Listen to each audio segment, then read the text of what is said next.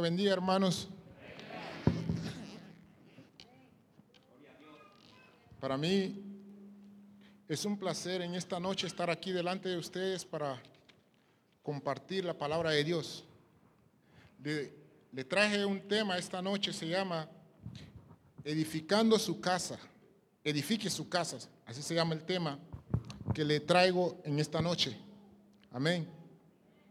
Vamos al libro de Salmos, capítulo 127, verso 1.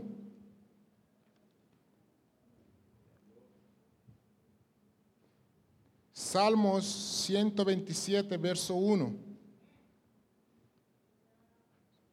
Dice así, si Jehová no edificare la casa, en vano trabajan los, los que la edifican. Si Jehová no guarde, no guardare la ciudad, en vano vela la guardia. Amén. Vamos a orar en esta noche. Vamos a decir, Padre, te damos gracias. Gracias, Señor, en esta noche. Venimos delante de tu presencia, Señor, buscando más de ti, Señor, menos de nosotros, Señor. Señor, abran nuestro entendimiento, Señor, en esta noche para que seas tú, Señor, hablando, no yo, Dios mío santo. Seas tú, Señor, en este momento, Señor, compartiendo, Señor, esta palabra desde el principio hasta el fin, en el nombre de Jesús. Amén y amén. Amén. Cuando yo estaba estudiando esa palabra, hermanos, me tocó mucho mi corazón. Cuando dice la, el verso 1 que si Jehová no edificare la casa, en vano trabajan los que la edifican. Cuando, cuando el pastor me llamó a mí ese día para, para decirme, mira, te toca ese privilegio de, de predicar el día hoy, entonces yo me puse un poco como pensativo, dije yo, pero ¿por qué yo? Ahí está la pastora, ahí está el hermano Wilson, ellos pueden predicar, pero yo dije en mi mente, si le digo que no sé hablar, no me van a creer, porque ya Moisés ya dijo eso. Si le digo yo que yo soy un niño, no me van a creer, porque también Jeremías ya lo dijo. Entonces dije yo, Señor, aquí estoy. Tú vas a hacer tu obra. Yo no sé cómo, pero tú la vas a hacer. Amén, gloria a Dios. La construcción de una casa se necesita tiempo, se necesita recurso para poder construir una casa. Amén. típicamente nosotros, cuando nosotros recibimos una visita, siempre andamos ordenando, limpiando, arreglando, para que cuando la visita llegue, vea la casa ordenada, vea la casa limpia. Amén. Pero, ¿sabes qué? También el Señor quiere que nosotros seamos lo mismo en nuestra vida espiritual. Amén. En ese, en ese verso yo veo, yo veo dos imágenes. Primero es edificar. La segunda parte es la seguridad. Amén. Pero primeramente vamos a tocar lo que es, es edificar. ¿Qué tan importante es para cada uno de nosotros edificar nuestra vida? Amén. ¿Qué tan importante para cada uno de nosotros edificar nuestra vida? ¿Edificarlo para qué? ¿O por qué? Porque dice la palabra de Dios que nosotros somos ¿qué? templos y morada del Espíritu Santo. Si así como nosotros limpiamos nuestras casas para, la, para la visita que va a llegar, así también nosotros podemos limpiar nuestra casa para que el Espíritu Santo que mora en nosotros pueda morar en nosotros. La construcción de una casa, si no es Él que la construye, no sirve de nada. La construcción de una casa, si no es Dios que la construye, es una pérdida de tiempo. Hay fracasos hay inversiones botadas. ¿Usted sabe por qué? Porque todo aquel que construye primeramente hace número. ¿Cuánto es lo que yo tengo que gastar en eso? ¿Cuánto es lo que yo tengo que invertir en eso? ¿Cuánto es lo que tengo que hacer? Tengo que comprar para poder construir la casa. Pero si no es el Señor, o decir, si no es la voluntad de Dios que esa casa se construya, no va a servir para nada. Pero el Señor quiere que nosotros construyemos nuestra vida, construyemos nuestra casa creyendo en Él, invitándolo a Él, que sea Él que construya nuestra casa. Porque si no es el Señor que está construyendo nuestra casa, hermanos, estamos en grave problema. Estamos en grave problema. Porque muchas veces, cuando yo estuve estudiando esa, ese verso, me tocó mucho el corazón. Por mucho tiempo, yo no sé, yo pensaba que estaba bien. Pero esa escritura me enseñó a mí que yo no estaba bien. ¿Por qué? Porque yo, yo crecí con mi mamá. Yo no crecí con mi papá. Entonces, el año pasado mi mamá falleció. Pero todo, toda mi vida aquí en los Estados Unidos, yo me comunicaba con mi papá así, no por decir muy constantemente. Pero para mí era porque yo no estaba acostumbrado a él. Yo no estaba acostumbrado. Yo no tenía, en mi corazón, no tenía resentimiento hacia, su, hacia él, ni rechazo. Pero había algo en mí que no me, no me dejaba, como acercarme o buscarlo o llamarlo cada tiempo. Digamos, en un, en un año yo le llamaba quizás dos, tres veces, eso es todo, en un año. Pero el Señor me llevó a mí a ese verso, edifique su casa. Entonces yo me miraba en ese verso como en un espejo, edifique su casa, pero Señor, muéstreme a mí qué tengo que hacer o qué tengo que edificar en mi vida en ese verso. El Señor me decía, edifique su casa. Y me vine a memoria muchas cosas y pensé en mi papá. ¿Sabes qué? Muchas veces tú oras, tú pides muchas cosas y esas cosas no te llegan a ti porque tú tienes resentimiento en tu corazón. Tú tienes que votar, tú tienes que sacar ese resentimiento que hay en tu corazón para que yo te pueda llevar a otro nivel. Tú tienes que sacar ese resentimiento que hay en tu corazón para que yo te muestre otras cosas. Pero muchas veces yo me aferraba en las oraciones en el Señor. Yo me aferraba en la intercesión, en ayunos, clamando al Señor. Señor, mira, Señor, mira. Pero el Señor quería que yo soltara a eso. Una de las cosas que me gustó a mí, yo creo que cada uno de ustedes ya lo saben de Pedro, la, última pregunta que Jesús le hizo a, a Pedro, le dice, Pedro, ¿me amas? Y Pedro responde, Señor, tú lo sabes todo. Tú lo sabes todo. No podemos nosotros esconder nada que el Señor no lo sepa. Nosotros no podemos fingir que nosotros amamos a Dios y teniendo algo escondido en nuestro corazón. Y esas cosas nos no aleja del Señor. Pero ¿sabes qué? También, ¿sabes cuándo uno deja de edificar su vida? Cuando toma en poco lo de Dios. Una de las cosas también que un cristiano deja de edificar su vida es cuando toma Ah, hoy es viernes. No me, importa, yo no voy a ir a la iglesia. Oh, mañana domingo. No voy a ir la otra semana, no voy a ir hoy, estoy cansado. Que a la intercesión hoy miércoles, a mediados de semana, me siento cansado. Voy a descansar un rato.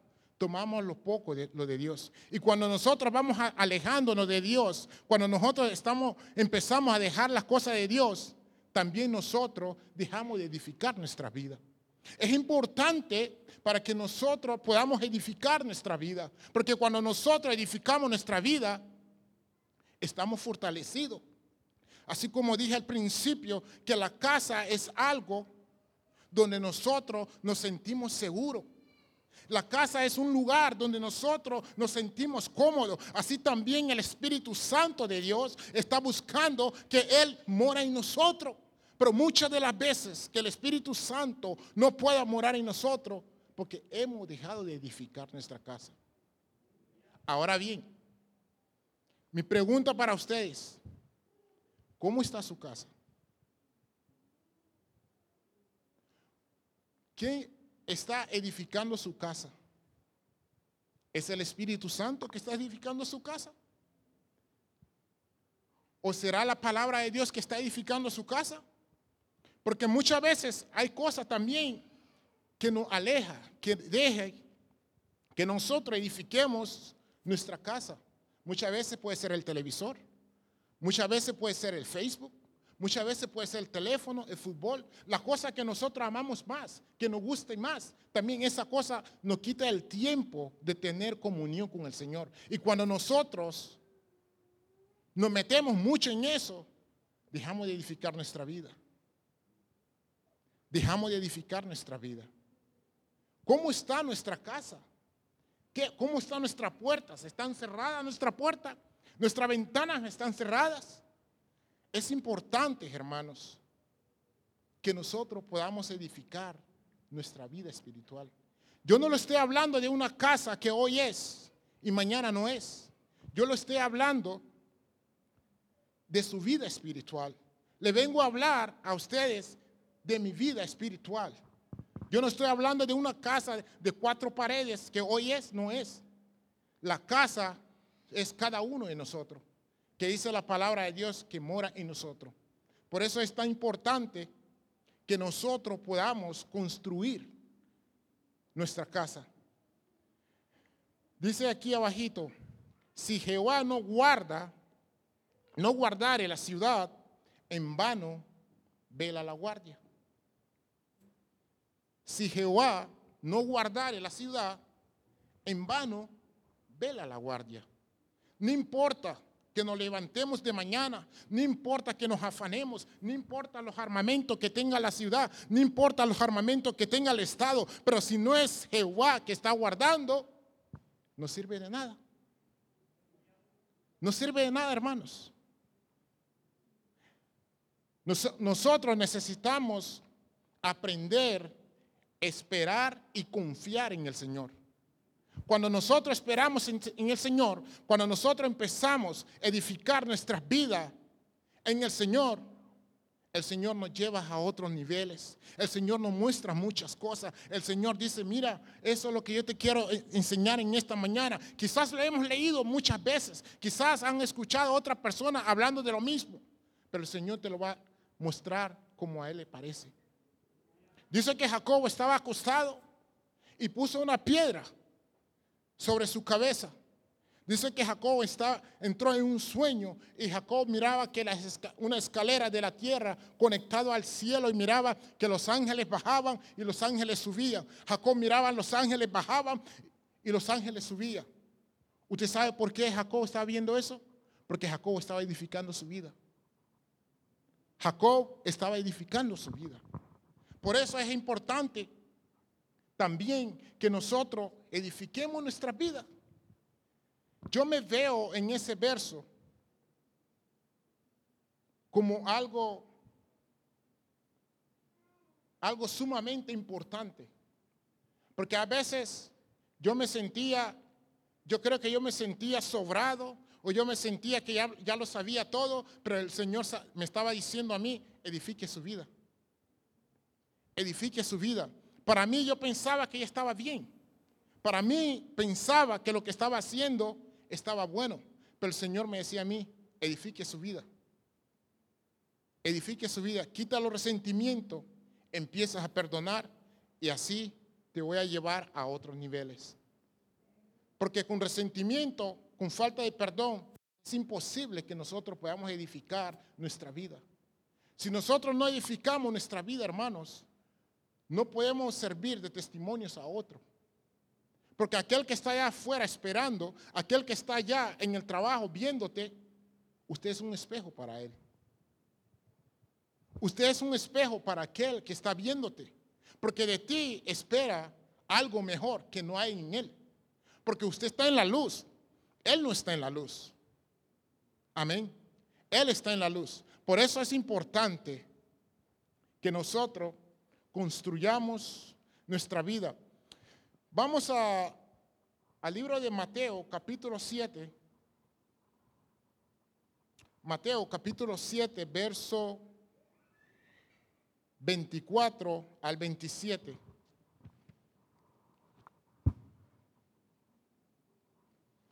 Gracias. Mateo, capítulo 7, verso 24 al 27. Dice así. Cualquiera pues que me oye estas palabras y la hace, le compararé a un hombre prudente que edificó su casa sobre la roca, descendió lluvia y vinieron ríos, y soplaron viento y golpearon contra aquella casa, y no cayó, porque estaba fundada sobre la roca. Pero cualquiera que me oye estas palabras y no la hace, le compararé a un hombre insensato que edificó su casa sobre la arena y descendió lluvia y vinieron ríos y soplaron vientos y dieron con ímpetu contra aquella casa y cayó y fue grande su ruina. Amén. Aquí vemos dos constructores y ambos experimentaron la misma tormenta.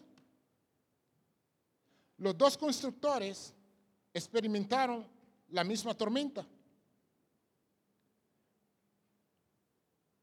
Construir en la arena es algo sumamente fácil, rápido, que no, necesita de muchos recursos.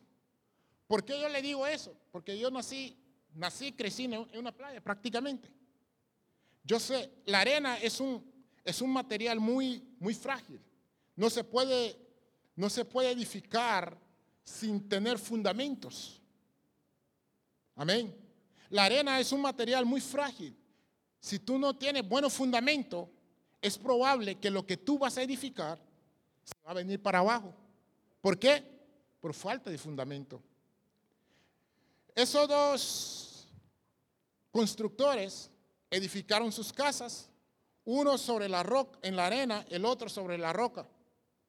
Me imagino que el que estaba construyendo su casa sobre la arena se burlaba de aquel que estaba construyendo su casa en la roca.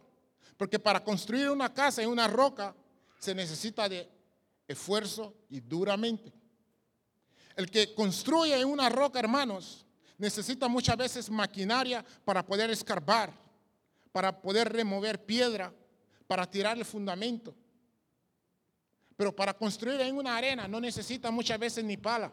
Con la mano tú puedes sacar la arena y lo estás tirando. Así es muchas veces se burlan de nosotros cuando nosotros venimos a edificar nuestra vida también aquí en la casa del Señor. Así muchas veces se levanta mucha gente hablando, pero ¿para qué tú vas a ir hoy? ¿Para qué vas a ir a lo mismo? Descansa. Ya sabes mucho. Ya deja que otro vaya. No vayas hoy. Porque para construir en la roca se necesita de muchos esfuerzos. Los dos experimentaron la misma tormenta se inundaron, vinieron los ríos, vinieron la lluvia, los, vientos soplaron sobre las casas, pero la casa que fue construida sin fundamento cayó. Aquella casa que fue construida en la arena, esa casa se cayó. Pero ¿sabes qué? Yo le traigo buena noticia en esta noche. En esta noche le traigo buena noticia en el nombre de Jesús. Usted no está construyendo en la arena, usted está construyendo en la roca que es Jesucristo. Por eso nosotros en esta noche, en el nombre de en esta noche vamos a tirar ese fundamento que es Cristo para poder edificar en Él. Cuando Cristo es nuestro fundamento, va a ser imposible. Pueden venir los vientos, pueden venir los problemas. Tú no te vas a caer. ¿Por qué? Porque tú estás construyendo en la arena.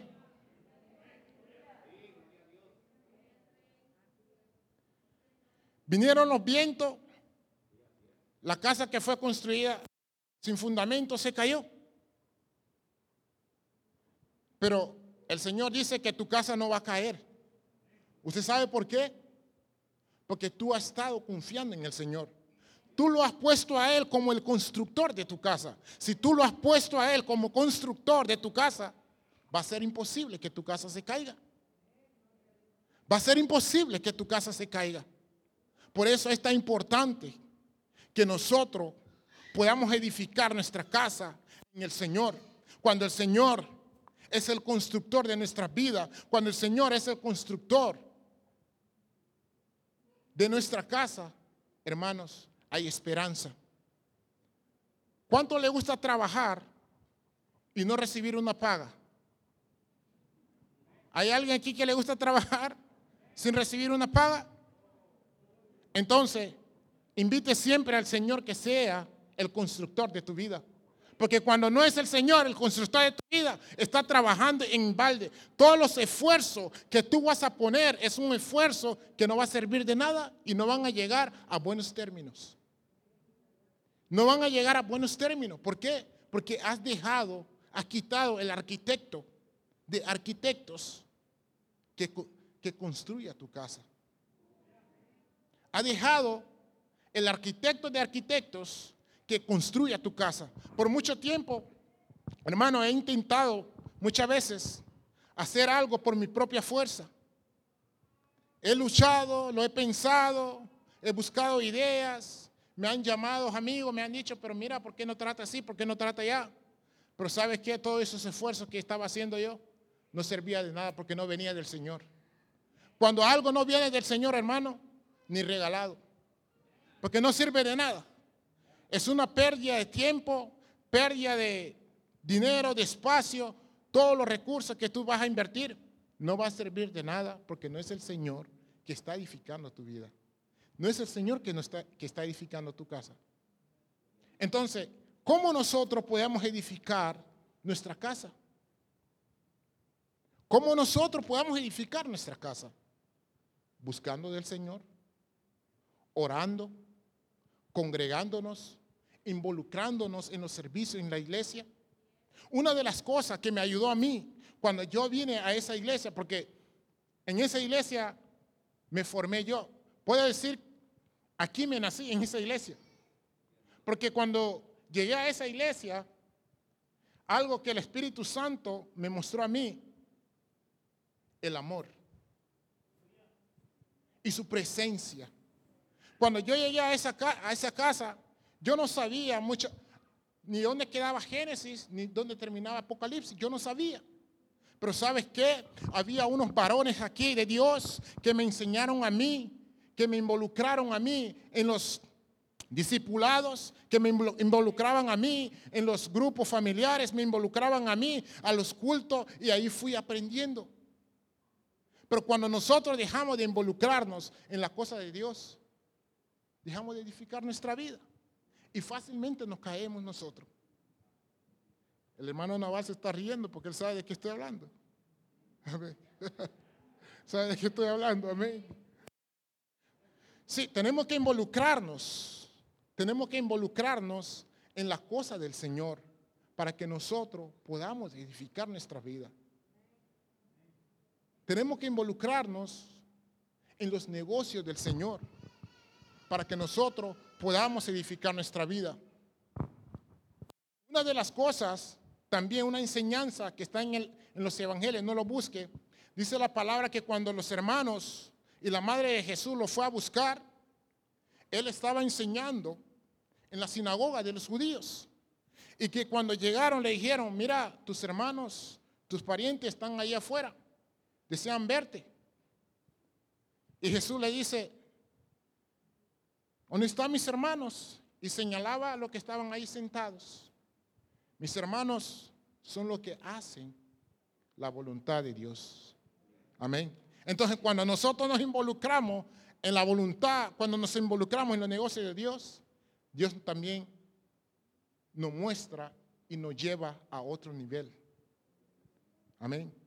Nos lleva a otro nivel.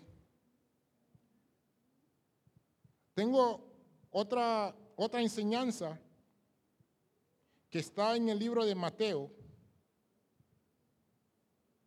Mateo capítulo 12, verso 43 y 44.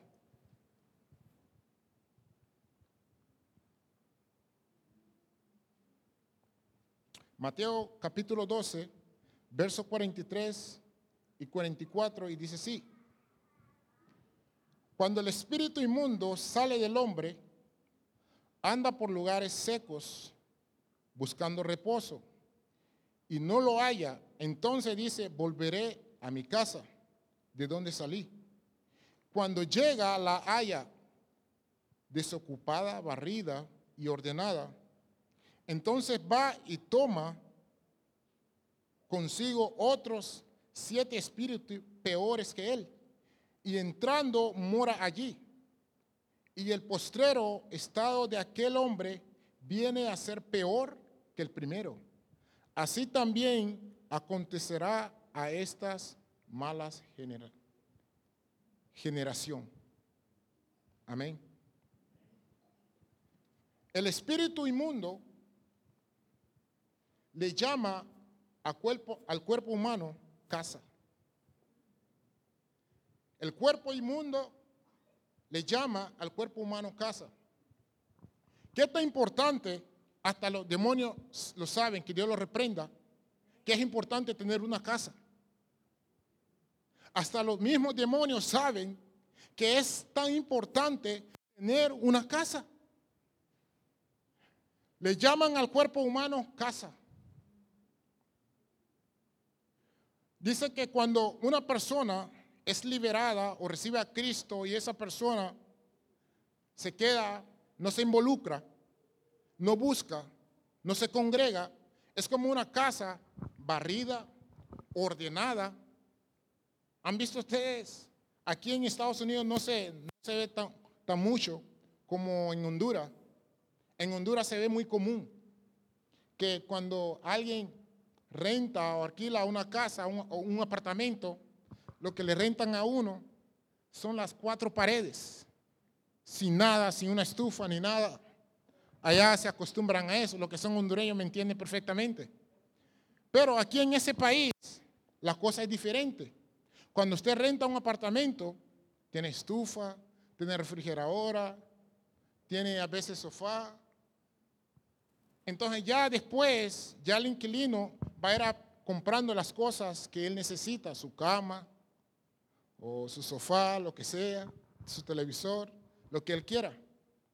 No acostumbramos ver eso aquí, como en los países latinos. En Honduras te renta nomás las cuatro paredes. Cuando tú entras a una casa, a un apartamento de eso, de cuatro paredes, sin una silla, hermanos, allá hay, allá hay lugar. Hasta para hacer un culto, hasta para danzar, allá hay lugar. Así muchas veces los demonios ven aquella casa que está barrida, aquella casa que está desocupada. Él también dice, mira, está barrida, está ordenada, pero allí no hay nada. ¿Por qué? Porque el dueño de esa casa no está buscando, no se está congregando, no está buscando de Dios. Entonces los demonios toman ventaja, porque dice que toman a otros siete peores que él. ¿Por qué ellos tienen que buscar más fuerza?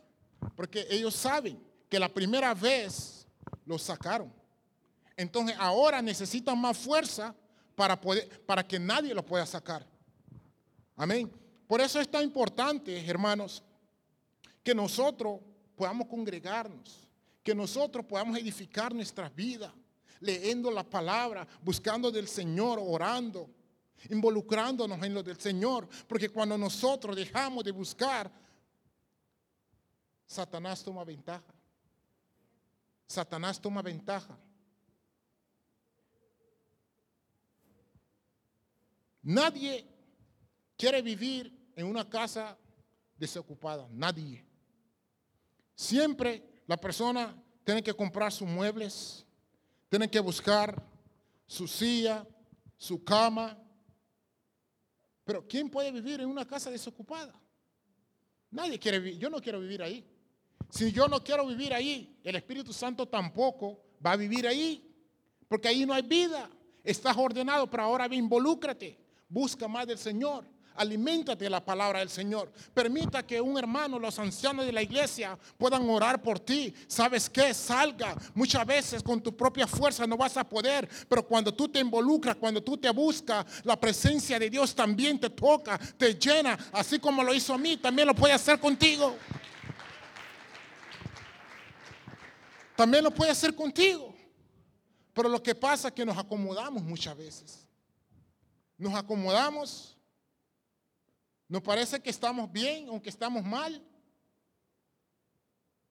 Nos acostumbramos que esos, esos demonios moran en nosotros. El demonio busca casa, pero el cristiano no quiere buscar una casa. Eso está tremendo, hermanos. Eso está tremendo. Los demonios andan buscando casa donde vivir. Y el cristiano está tranquilo. Aquí estoy. Si quiere, mora aquí. Aquí no vive nadie. Haga lo que tú quieras de mí. Hermano, así no es. Tenemos que buscar más de la presencia de Dios. Tenemos que buscar más de la presencia de Dios. Trabaja con estrategia. Dicen que buscan siete peores que ellos. Y cuando esos siete entran, dice que el estado postrero de esa persona se pone peor. ¿Usted sabe por qué? Porque lo atan lo atan. Por eso, nuestro Señor Jesucristo, en esta noche, nos está tocando nuestros corazones, nos está inquietando a nosotros para que nosotros podamos salir de nuestro confort. Cuando el pastor me decía a mí que hoy me tocaba ese privilegio de presentar la palabra de Dios, yo me sentí un poquito como así diciéndome, ok, está bien, cuando yo le dije al Merli, yo le dije, mira, el pastor me llamó y ¿qué te dijo? Me, dijo eso. Entonces, y, yo, me quedaba con el teléfono y me dice, póndele. Y le digo, ¿y qué le digo? Dile que sí. Pero yo le dije, pues, ¿cómo, ¿cómo que tengo que decirle que sí? Entonces, yo, mira, respóndele, dile que sí. Porque yo estaba acostumbrado a venir cada viernes y sentarme y salirme. Y cada vez que yo miraba al pastor, cuando miraba al pastor me hacía así, que no me mirara y salía y me iba. Eso es lo que estaba haciendo. Y yo creo que el pastor lo sabía. Cuando yo miraba al pastor me hacía que estoy hablando ahí con algunos hermanos y yo me salía a la escondida para que se olvidara. Pero lo que yo no me imaginé, que la semana pasada el pastor me manda un mensaje, hermano Ángel, recordándome el día viernes. Yo me quedé así como un poco tenso. Ya ve las personas que viajan mucho en, aviones, que no les gusta viajar en aviones, que cómo se pone la gente un poco cuando están viajando en un avión, cuando hay turbulencia, se ponen tensos, se ponen así como un poco que no quieren hablar.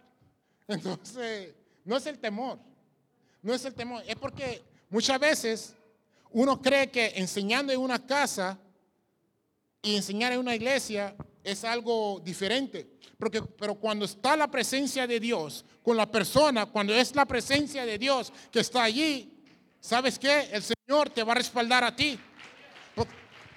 Gloria a Dios. El Señor te va a respaldar a ti. Porque yo decía, Señor, yo no puedo. Señor, que, que, que hable, que predique el hermano Wilson. Que predique la pastora. Ahí tiene la pastora. Ahí está el hermano Wilson. ¿Por qué a mí?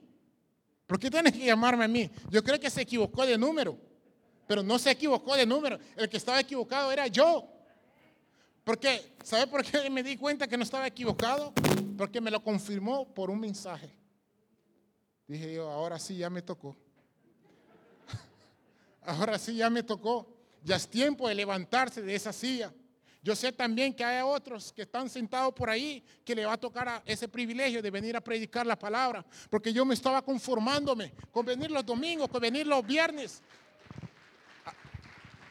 Gloria a Dios. Yo me estaba conformándome con venir a sentarme ahí y salirme para la casa. Pero el Señor me decía, ¿sabes qué? Papito, tus vacaciones ya terminaron. Ya levántate y anda. Levántate y camina. Y cuando el Señor nos habla, hermanos, cuando el Señor está en el asunto, difícilmente que uno se echa para atrás. Aunque uno a veces se esconde, como Moisés, que se quedó escondido 40 años y después otro más. El Señor siempre está ahí viéndote. A ti te estoy hablando, no te hagas. Usted sabe que te está hablando a ti. Muchas veces, a veces uno quiere invadir para que no le digan nada, para que no lo vean. Pero el Señor dice, no, no. Cuando te voy a jalar, te voy a jalar. Con pelo o sin pelo, pero vas a venir. Amén. Gloria a Dios. Está importante, hermanos, edificar nuestra casa. Está importante edificar nuestra casa. ¿Por qué? Para que no caigamos nosotros en tentación. Para que no caigamos nosotros en algo indebido. Cuando nosotros dejamos de edificar nuestra casa, muchas veces caemos fácilmente en una tentación. ¿Se acuerda lo que dijo Pedro a Jesús? ¿Y qué le respondió Pedro? Ore para que no entre en tentación. Y cuando uno deja de edificar, deja de orar, deja de buscar la palabra, tiene la Biblia en casa, pero no la lee. Viene aquí, como dice el pastor, como restaurante con la Biblia aquí, los domingos, los viernes, pero en la casa no la lee. Sale de aquí, hoy viernes, esta Biblia se cierra, se guarda, la lustra muy bien para el domingo. En la casa no la lee. Pero el Señor lo que quiere que nosotros lo busquemos de día y de noche. Y de día y de noche podamos construir nuestra vida para que el, el enemigo no tome ventaja de nuestra vida. Cuando nosotros dejamos un portillo por ahí abierto, el enemigo por ahí nos entra y luego decimos, pero ¿por qué no está pasando eso? Yo decía, Señor, pero ¿por qué me está dando esa palabra? Yo no entendía.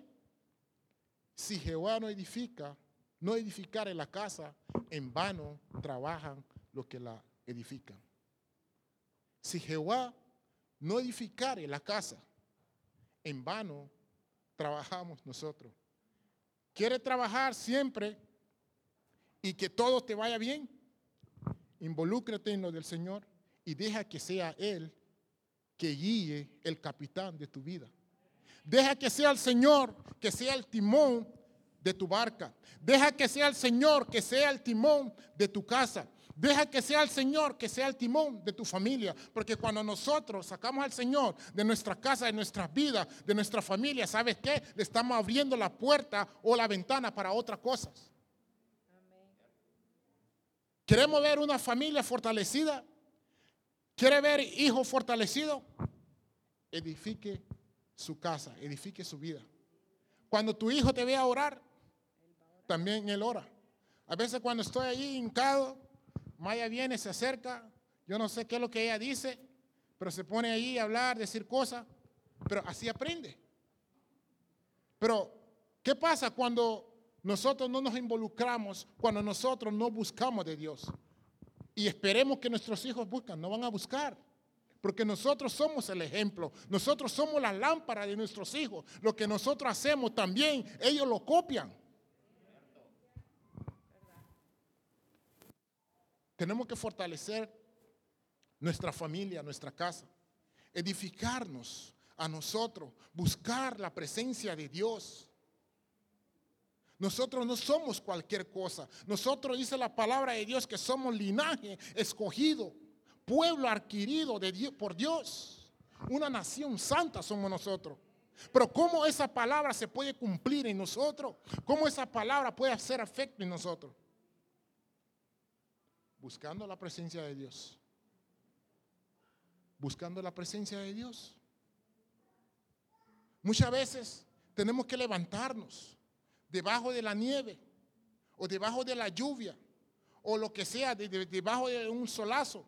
Véngase, no se quede en la casa. Está nevando, pero allá afuera, adentro no. Está lloviendo, allá afuera, adentro no. Tienes un transporte, un carro. La vida aquí no es como en Nueva York, en, en Honduras, que la persona parquea en su carro como cinco o cuatro bloques del apartamento donde ellos viven. Aquí tu carro está parqueado muchas veces en el garaje. Entonces, si está lloviendo, no te preocupes, vente, papito, vente. Que te vas, aquí te vas a alimentar. La palabra aquí te va a fortalecer. Amén, gloria a Dios. Pero ¿sabes cuál es el problema muchas veces? Cuando no hay interés. Cuando ese amor hacia el Señor, cuando aquello se acaba, entonces ¿sabes qué? Puede estar, podemos tener buen clima. Tú puedes ir a, Miami, a Puerto Rico, donde sea, un, un clima donde no hay frío, que no llueva. Pero cuando no hay amor, pues donde tú te vayas, no lo vas a buscar. Pero en esta noche no te traigo malas noticias. En esta noche no te traigo malas noticias. Quiero decirle en esta noche en el Señor que te involucres. No importa el tiempo que has perdido. No importa el tiempo que quizás no hayas aprovechado. Pero si te involucras desde ahora en adelante, vas a decir, Señor, perdóname. Lo hice por ignorancia. Quizás traté de buscar otros caminos, otros recursos que pensaba que era mejor. Pero, Señor, ya entendí que tu mensaje dice que si tú no estás en mi casa, que si tú no estás en mi familia, que si tú no estás en el asunto, no sirve de nada. No sirve de nada. Queremos que el Señor sea que nos guíe siempre, hermanos. Que el Señor sea el que nos dice a mí, camina. Que nos diga a mí, ven. Cuando el Señor diga, ven, ven. Cuando el Señor dice, pare, pare. Pero tenemos que edificar nuestra vida. Tenemos que edificar nuestra vida. Hoy en esta noche vamos a pedirle al Señor que nos ayude a nosotros a edificarnos. Todo portillo, toda puerta, toda ventana, todos aquellos que hemos tenido abierto al enemigo, en esta noche lo vamos a cerrar en el nombre de Jesús. Vamos a salir en esta noche renovados de este lugar. Vamos a salir en esta noche cambiado por la palabra, por la sangre de Cristo. Yo lo creo con mi corazón. Quizás muchas veces lo has intentado o quizás te estabas sintiendo un poquito cómodo no salir de tu cama, de tu casa, pero en esta noche el Señor te dice, involúcrate, dame tu carga a mí, deja que yo sea tu abogado, deja que yo sea tu arquitecto. Yo no sé qué tipo de problema tienes y yo no quiero saberlo. El que tiene que saberlo es el Señor. Pero cuando nosotros pongamos, cuando nosotros empezamos a poner al Señor como nuestro abogado, como nuestro defensor, como nuestro arquitecto, el Señor toma carta en el asunto. El Señor toma carta en el asunto. Yo tengo, no es, no es un, no sé si será una, un testimonio, cuando viajé a Honduras hace dos años, yo, yo viajé para allá, entonces yo iba un poquito como con dudas, yo no sé qué. Entonces fue un día sábado, estamos en un discipulado ahí en la parte de atrás. Entonces yo, yo me acerqué a la pastora y le dije a la pastora, pastora, ¿dónde está el pastor? Y me dice, no, ya, ya fue a hacer un mandado. Ok, entonces, lo que voy a hacer corto. Entonces, entonces la pastora empezó a orar por mí ese, ese, ese sábado en la noche. Me dice, ¿tú vas a viajar mañana? Sí, le dije yo, ok. Empezó a orar por mí. Entonces, la pastora me dijo una palabra. Algunos hermanos aquí, yo creo que ya se lo conté, ese testimonio. La, cuando la pastora terminó de orar por mí, me dijo, vaya con Dios. Entonces, esa palabra la, grabé en mi mente me dijo, vaya con Dios. Entonces me dijo, vaya con Dios. Entonces dije yo, entonces si Dios conmigo, ¿quién contra mí? Ella me dio la palabra y yo la tomé. Me adueñé de la palabra. Ella me dijo, ve, ve con Dios. Entonces dije yo, Señor, si usted conmigo, ¿quién contra mí? Y fui, gloria a Dios, y todo, gracias a Dios, me salió bien. Amén. Eh, pero esas cosas se pasan cuando uno está involucrado en lo de Dios. Imagínate, hermanos, un cristiano, así como decía el capítulo 12 de Mateo, verso 45, cuando dice que entonces va y toma consigo otros siete espíritus peores, que e, peores que él, entrando y mora allí, y el postrero estado de aquel hombre viene a ser peor que el primero. Así también acontecerá a esta mala generación. Hermanos, tenemos que acordarnos de dónde el Señor nos sacó. Dice que si el postrero va a ser peor, no esperemos que, ese día llegue. Involucrémonos en lo del Señor. Busquémonos del Señor. Llamémosles a Él, que todavía lo tenemos cerca. Cuando nosotros empezamos a llamar, buscar la presencia de Dios, el Señor también se acerca, también se viene hacia nosotros. Pero ¿qué pasa cuando nosotros nos alejamos del Señor? ¿Qué pasa cuando nosotros dejamos de buscar la presencia de Dios? El Señor no se aparta, el que se aparta es uno. El Señor siempre está allí, Dios siempre es Dios. Pero es uno el que tiene que buscar la presencia de Dios. Es uno el que tiene que buscar la presencia de Dios. ¿Para qué? Para poder edificar nuestra casa.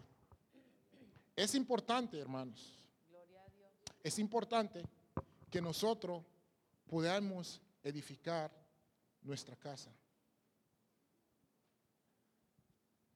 En esta noche, ese es el mensaje que yo tenía preparado para, para que nosotros pudiéramos edificar nuestra vida. Con ustedes en esta noche voy a dejar a la pastora para que ella nos pueda despedir en esta noche y podamos nosotros salir edificados. Amén. Buenas noches, hermanos. Dios le bendiga, hermano Ángel.